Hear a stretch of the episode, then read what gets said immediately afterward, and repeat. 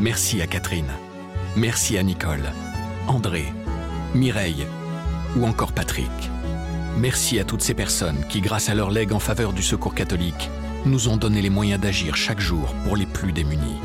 Sur la terre comme au ciel, continuez vous aussi le combat pour la fraternité en faisant à votre tour un leg au secours catholique.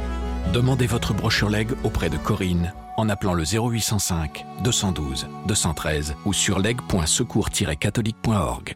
Moi, souvent en Centrafrique, j'ai eu la désagréable impression de devoir remuer des trucs hyper douloureux et d'aller chercher au fond du fond de l'horreur, avec des demandes de précision parfois un peu chirurgicales, des dates, des lieux, pour essayer de, donner à voir de la manière la plus cohérente possible un récit de vie. Malo Tresca est journaliste au service religion du quotidien La Croix. En août 2022, elle s'est rendue en Centrafrique, où les stigmates de la guerre civile sont encore visibles. Elle a suivi le travail des scouts et guides centrafricains qui viennent au secours de la population et incarnent l'espoir ténu d'un véritable retour à la paix. Dans ce podcast, un journaliste de la Croix raconte les coulisses d'un reportage, d'une enquête ou d'une rencontre ce qui s'est passé avant et comment il l'a vécu. Vous écoutez la sixième saison de L'envers du récit.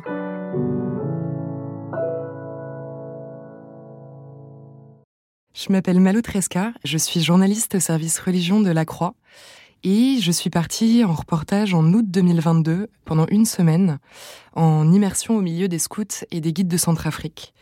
La Centrafrique, c'est un pays d'Afrique centrale qui est très pauvre, qui est frontalier notamment du Tchad, du Cameroun, de la RDC. Et je suis partie là-bas, moi, pour écrire un grand récit qui est paru le week-end du 1er octobre dans la Croix Lebdo. En fait, à l'origine, l'idée de ce sujet est venue il y a deux ans. C'était en marge d'une rencontre à la rédaction avec une petite équipe des scouts et guides de France qui venait nous parler de la vie et des activités de leur mouvement. Et à ce moment-là, le, père Xavier de Verchères, qui est un prêtre salésien et qui est l'aumônier national de l'association depuis 2022, a glissé vraiment au détour de la conversation. Ah, mais je reviens de Centrafrique. Là-bas, on a monté un très beau projet autour du retour de la paix avec des scouts et guides locaux. Et en fait, instantanément, ça avait piqué notre curiosité. Parce que c'est vrai que la Centrafrique, dans la conscience collective, enfin en tout cas dans la mienne, on a vraiment cette image d'un pays qui est ravagé par une corruption, par une pauvreté endémique. C'est le deuxième pays le moins développé selon l'ONU. Et surtout un pays qui est complètement gangréné par les violences, par les conflits, par les coups d'État depuis des décennies. Il se trouve qu'en 2013, l'année où a éclaté sa dernière euh, grande guerre civile, moi je passais les concours d'entrée dans les écoles de journalisme et donc j'avais été amenée à suivre d'assez près l'actualité internationale et l'évolution en particulier de ce conflit-là.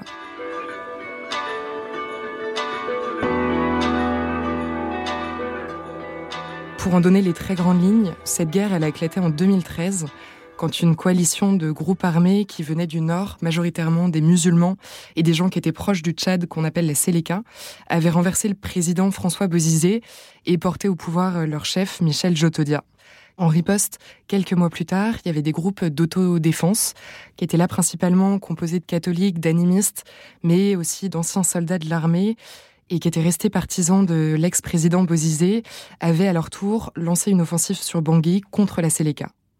Le bilan de ces violences intercommunautaires avait été vraiment absolument dramatique, avec des milliers de morts, des millions de déplacés dans un pays qui compte seulement 5 millions d'habitants, donc c'est assez colossal, des exactions euh, commises dans tous les sens, qui avaient notamment provoqué aussi le déploiement de l'opération militaire française euh, Sangaris en 2013, cette opération qui a duré jusqu'en 2016, et puis qui avait aussi provoqué le déploiement depuis 2014 de la mission de stabilisation des Nations Unies en RCA, qui elle est toujours très présente dans le pays avec quasiment 14 000 soldats aujourd'hui, dont certains qui sont accusés d'ailleurs d'abus. Leur présence est un peu controversée aujourd'hui. J'avais vraiment cette image de ce tableau très sombre. Et la première fois que j'ai entendu parler des actions des scouts et des guides là-bas, j'avoue que j'ai un peu douté. Je me suis demandé, mais est-ce qu'au milieu de ce chaos-là, est-ce qu'ils arrivent vraiment à contribuer au retour de la cohésion du corps social? Est-ce qu'ils sont vraiment structurés? Est-ce qu'ils sont vraiment efficaces? La conviction que j'avais un peu au début, c'était de me dire, même si ce qu'ils font, euh, ça reste complètement embryonnaire, on part de tellement loin dans ce pays-là que s'ils apportent ne serait-ce qu'un tout petit bout d'espoir à la population, c'est déjà peut-être quelque chose qui se raconte. Et donc à partir de là, j'ai commencé à faire euh, des recherches pour en savoir un peu plus.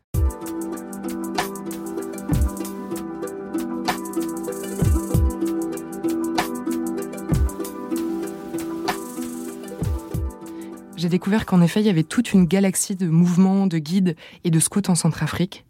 J'ai découvert que le principal mouvement de, scoutisme catholique euh, pour les garçons, c'était l'ASCA, qu'il revendiquait entre 10 000 et 12 000 membres sur tout le territoire, mais qui avait aussi un, gros mouvement de guidisme, la NGC, avec plus de 10 000 filles guides, et puis qui avait aussi des scouts musulmans, des scouts protestants, des scouts laïcs. J'ai encore appris qu'ils étaient près de 20 000 aujourd'hui, même si c'est un pays dans lequel euh, il reste très compliqué de, faire euh, aujourd'hui des statistiques. Mais en tout cas, ce chiffre-là, assez important, a conforté l'idée qu'il y avait bien un sujet à creuser. Et donc, à partir de ce moment-là, on a commencé à monter assez activement ce projet de reportage avec le père Xavier, qui devait repartir avec une petite délégation de responsables du mouvement français en août pour tourner une page euh, importante du projet qu'ils ont lancé là-bas qui s'appelle Bâtir la paix en RCA. Donc c'est un projet qu'ils ont mené aussi en partenariat avec euh, la fondation Don Bosco. On a creusé un peu ces pistes-là, on a essayé d'évaluer un peu la faisabilité de ce projet-là dans un contexte sécuritaire qui reste assez compliqué. Puis moi-même, j'en ai parlé aussi à Lucie Sarr, qui est la responsable de la Croix Africa, le site couvrant l'actualité religieuse sur le continent africain pour la Croix, et qui, elle, était déjà allée dans ce pays-là, qui a pu me donner aussi un peu des conseils pour essayer de mettre tout ça à pied d'œuvre. Et c'est comme ça qu'un beau matin, au mois d'août, j'ai atterri avec une super petite délégation française, vraiment euh, extrêmement soudée et qui était impliquée dans ce projet-là depuis des mois et des mois, à Bangui.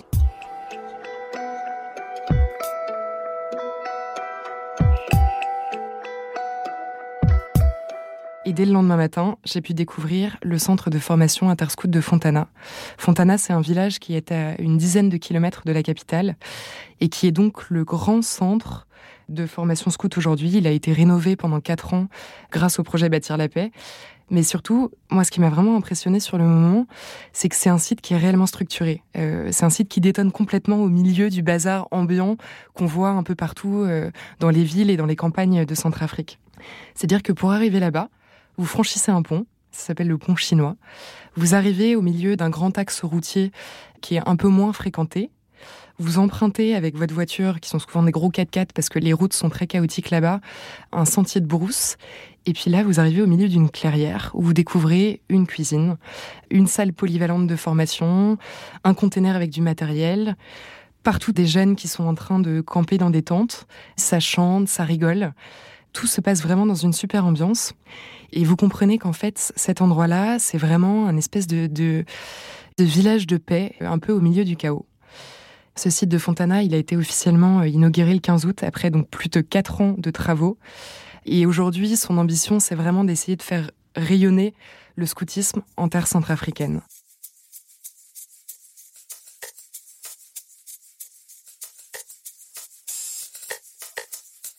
Moi, j'ai passé beaucoup de temps là-bas, quasiment deux journées entières, qui m'ont permis de prendre vraiment le temps de rencontrer des jeunes, de voir un peu comment ils vivaient euh, leur expérience du scoutisme, ce qu'ils en retenaient, ce que ça leur apportait au quotidien. Et c'est là que j'ai été assez bouleversée par des témoignages qui sont quand même assez édifiants notamment sur la manière dont ils ont euh, traversé la, dernière guerre civile, la manière dont ils vivent encore aujourd'hui euh, ce contexte sécuritaire très compliqué. C'est des jeunes qui avaient parfois une douzaine, une quinzaine, une vingtaine d'années au moment du dernier conflit, et ils m'ont raconté un peu leur histoire.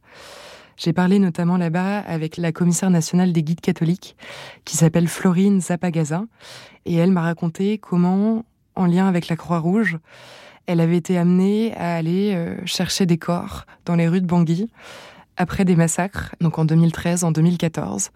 Elle m'a raconté comment on lui avait donné des sacs mortuaires, comment il avait fallu qu'elle mette euh, ses gants, qu'elle débarque devant les corps, qu'elle euh, rassemble parfois les morceaux dispersés à droite à gauche, et qu'elle remplisse ses sacs, et puis qu'elle recommence encore après. Je suis encore assez émue quand je repense à tout ça. C'est quand même des témoignages qui vous chamboulent un peu intérieurement.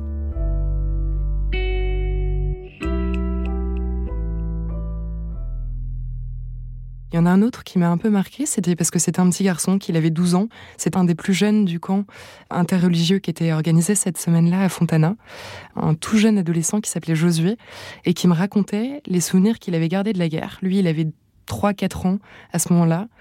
Et les souvenirs très épars qu'il en a gardés, c'était vraiment ces images d'un confinement avec un papa qui les obligeait à rester euh, enfermés dans la maison, qui apportait de grosses réserves de nourriture à la fin du mois parce que voilà, il cherchait à les protéger de des ravages de la guerre dehors et qui me disait qu'une des seules images qu'il avait gardées, c'était la cour de sa maison complètement criblée de balles quand il avait pu ressortir après la guerre. C'est toujours assez particulier pour un, journaliste de recueillir des témoignages de ce niveau de violence-là, parce qu'en fait, quand vous arrivez, vous commencez à mener les interviews. Souvent, vous commencez d'emblée par des questions un peu généralistes, qu'appellent d'ailleurs la plupart du temps les mêmes sortes de réponses qui sont, euh, on va pas dire un peu convenues, mais qui sont de l'ordre de oui, oui, nous, euh, très activement, on travaille pour le retour de la paix, pour le retour de la cohésion sociale, mais qui souvent ne sont pas très incarnées. C'est des grandes idées. Et puis, vous sentez un moment, quand la confiance commence à s'installer, que là, ça y est, c'est le moment d'essayer d'entrer un peu plus en profondeur dans les histoires personnelles. Et c'est à ce moment-là que vous, vous commencez presque à vous improviser un peu psychologue. Moi, souvent, en Centrafrique, j'ai eu la désagréable impression de devoir remuer des trucs hyper douloureux et d'aller chercher au fond du fond de l'horreur, avec des demandes de précision parfois un peu chirurgicales, des dates, des lieux, pour essayer de, donner à voir de la manière la plus cohérente possible un récit de vie. Donc c'est une ligne de crête qui n'est pas toujours évidente à trouver et à tenir, parce qu'à la fois vous essayez d'être dans la douceur, dans la compassion, de pas braquer et en même temps vous devez aller chercher ces témoignages-là qui vont faire toute la force de votre reportage après. Donc sur le moment, souvent, vous laissez pas du tout l'émotion vous submerger.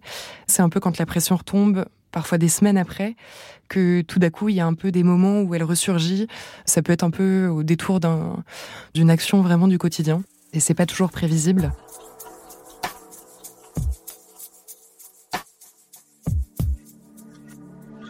Et moi, au milieu de tous ces récits de viol, de pillage, d'assassinat, j'ai vraiment mesuré le poids et l'action des guides de toutes les confessions aujourd'hui en Centrafrique. En fait, ils ont réussi à devenir une réelle institution dans ce pays qui, aujourd'hui, est un état fantôme où il y a quasiment aucun service public. Euh, ce qui est particulier, c'est que eux, ils sont vraiment reconnus comme des gens de confiance, parce qu'en fait, ils sont actifs dans presque tous les domaines de la vie. C'est-à-dire qu'ils font de l'éducation à la paix, ils encouragent les plus jeunes à continuer d'aller à l'école. Euh, ils travaillent sur les questions d'égalité homme-femme dans un pays où les violences sexuelles sont encore endémiques. Ils travaillent aussi au dialogue interreligieux, à la démobilisation dans les groupes armés. Ils font de la sensibilisation à la vaccination. Ils aident dans les camps de déplacés. Ils vont laver les hôpitaux, les églises, les mosquées. Euh, moi, j'ai été témoin de quelque chose ici, là, quand j'étais à Bangui, c'est que deux semaines avant mon arrivée, c'était le début de la saison des pluies, et il y a eu des inondations, comme ça arrive chaque année. Et en fait, là encore, c'est des scouts qui ont été dépêchés sur le terrain pour aider les populations à sauver les meubles, à creuser des canaux. Donc c'est vraiment cette idée que, qui vont pallier un peu toutes les carences aujourd'hui d'un service public complètement inexistant. Et ce qui rend leur action particulièrement remarquable, c'est que même si ce sont des mouvements qui ont appris à se structurer ces dernières années, à travailler très activement en relançant des formations exigeantes, notamment euh, à destination de leurs chefs, on sent que la situation dépend du contexte sécuritaire et que là encore, euh, tout ne tient qu'à un fil.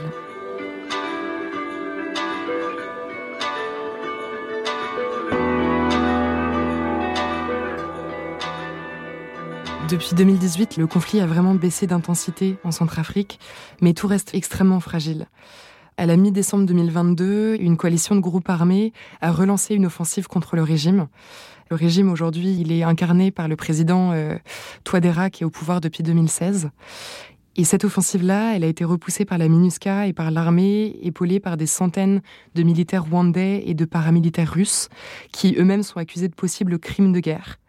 On en a beaucoup parlé dans l'actualité récente, mais ces derniers sont considérés par l'ONU comme des mercenaires de la société privée de sécurité russe Wagner. C'est quelque chose qui est toujours démenti par Moscou, mais de fait, tous les observateurs euh, viennent corroborer ça. Et aujourd'hui encore, il y a des groupes armés qui contrôlent toujours des pans de territoire, même si les grandes agglomérations de Centrafrique ont été reprises début 2022 par les forces loyalistes. Donc c'est toujours une situation très compliquée. Euh, moi, je me suis pas du tout sentie en insécurité quand j'étais à Bangui. Tous les observateurs s'accordaient à dire que la ville était traversée à ce moment-là par une relative accalmie. Le soir, j'étais hébergée euh, chez des Salésiens euh, dans le quartier de Damala, dans une communauté où il y avait vraiment des infrastructures qui étaient gardées par un gardien. On avait quand même ce souci de pas prendre de risques sécuritaires inutiles, c'est-à-dire qu'on se hasardait pas du tout la nuit après le couvre-feu dans la ville, ce qui de toute façon est interdit. Mais j'ai été témoin une seule fois d'un moment où j'ai un peu senti qu'en effet, la situation sécuritaire allait, du moins à Bangui, mais que ça pouvait basculer d'un moment à l'autre. C'est un moment où j'étais euh, en voiture. On est arrivé sur un rond-point, qui est un rond-point à l'orée du PK0. C'est le quartier de la présidence, donc le quartier euh, le plus sécurisé de Bangui. Où là, on a vu euh, à une petite centaine de mètres une scène où une voiture qui venait probablement d'avoir un accident s'est retrouvée encerclée par des gens qui tout de suite ont pris leur Kalachnikov et sont mis à taper sur la carrosserie de la voiture pour lui faire signe de s'arrêter. Puis on a vu des miliciens arriver de l'autre côté. On sent, si vous voulez, que les armes continuent de beaucoup circuler, que le moindre petit souci de la vie quotidienne peut euh, entraîner un abrasement.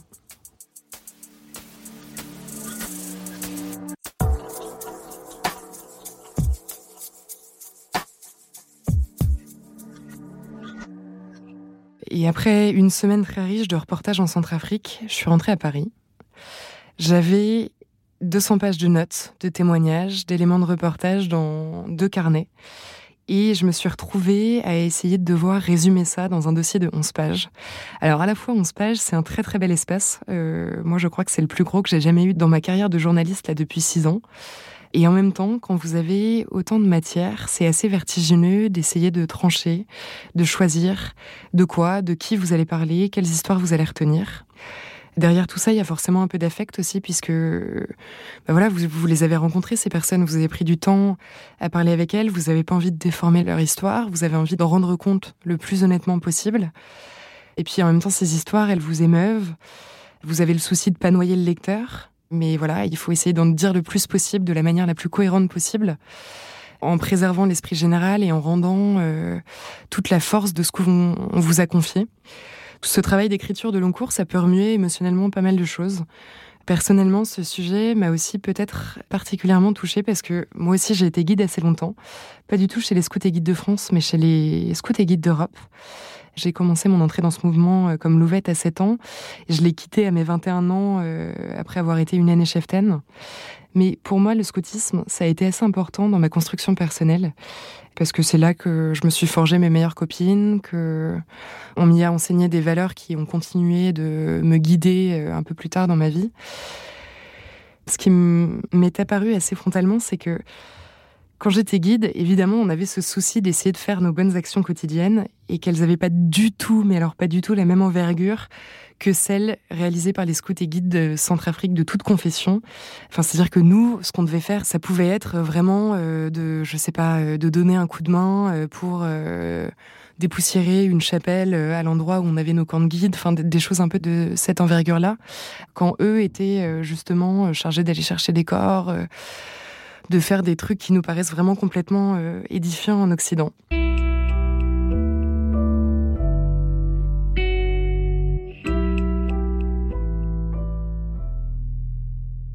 Il y a beaucoup de socles communs entre le scoutisme en RCA et le scoutisme en France, quels que soient les différents mouvements. Ils sont toujours régis par les mêmes valeurs, par les mêmes articles de la loi scout, euh, par le même souci d'un engagement dans la cité, même si chez eux c'est beaucoup plus fort.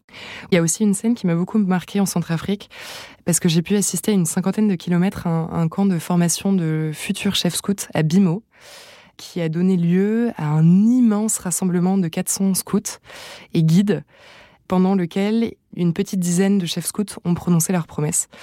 La promesse, vous savez, c'est une étape extrêmement importante dans le scoutisme parce que c'est quelque chose qui vous engage à vie. Et à Bimo, là-bas, ils ont commencé à entonner le chant de la promesse. C'est ce chant très connu qui commence par euh, Devant tous, je m'engage sur mon honneur et je te fais hommage de moi, Seigneur. Et, c'est vraiment cette idée que vous, prononcez votre, euh, votre promesse et que votre, votre promesse, elle va vous guider toute votre vie. Et j'ai trouvé ça très émouvant de l'entendre un peu au fin fond de nulle part en Centrafrique. Enfin, ça a eu une résonance très particulière en moi à ce moment-là. Mais surtout, l'ensemble de ce reportage en Centrafrique, pour moi, il a un peu conforté une grande idée. Et cette idée, c'est que, en fondant le scoutisme en 1907, le général anglican Lord Baden-Powell, il avait eu cette puissante intuition, qui a été euh, sensiblement confortée en Occident après les guerres mondiales, que les jeunes de toute confession pouvaient jouer un rôle clé dans les efforts de réconciliation des peuples, mais vraiment en particulier au cœur des États défaillants. Et en Centrafrique, c'est vraiment ce que font quotidiennement les près de 20 000 scouts et guides qui maillent aujourd'hui le territoire. En tout cas, moi, je suis vraiment repartie de ce reportage en Centrafrique avec cette intime conviction que qu'aujourd'hui, les mouvements scouts et guides de toute confession avaient vraiment réussi à transcender les plaies béantes de la guerre et qu'ils avaient su devenir euh, une étoile, alors certes encore très fragile, mais vraiment fière euh, dans la nuit de tout ce chaos sécuritaire.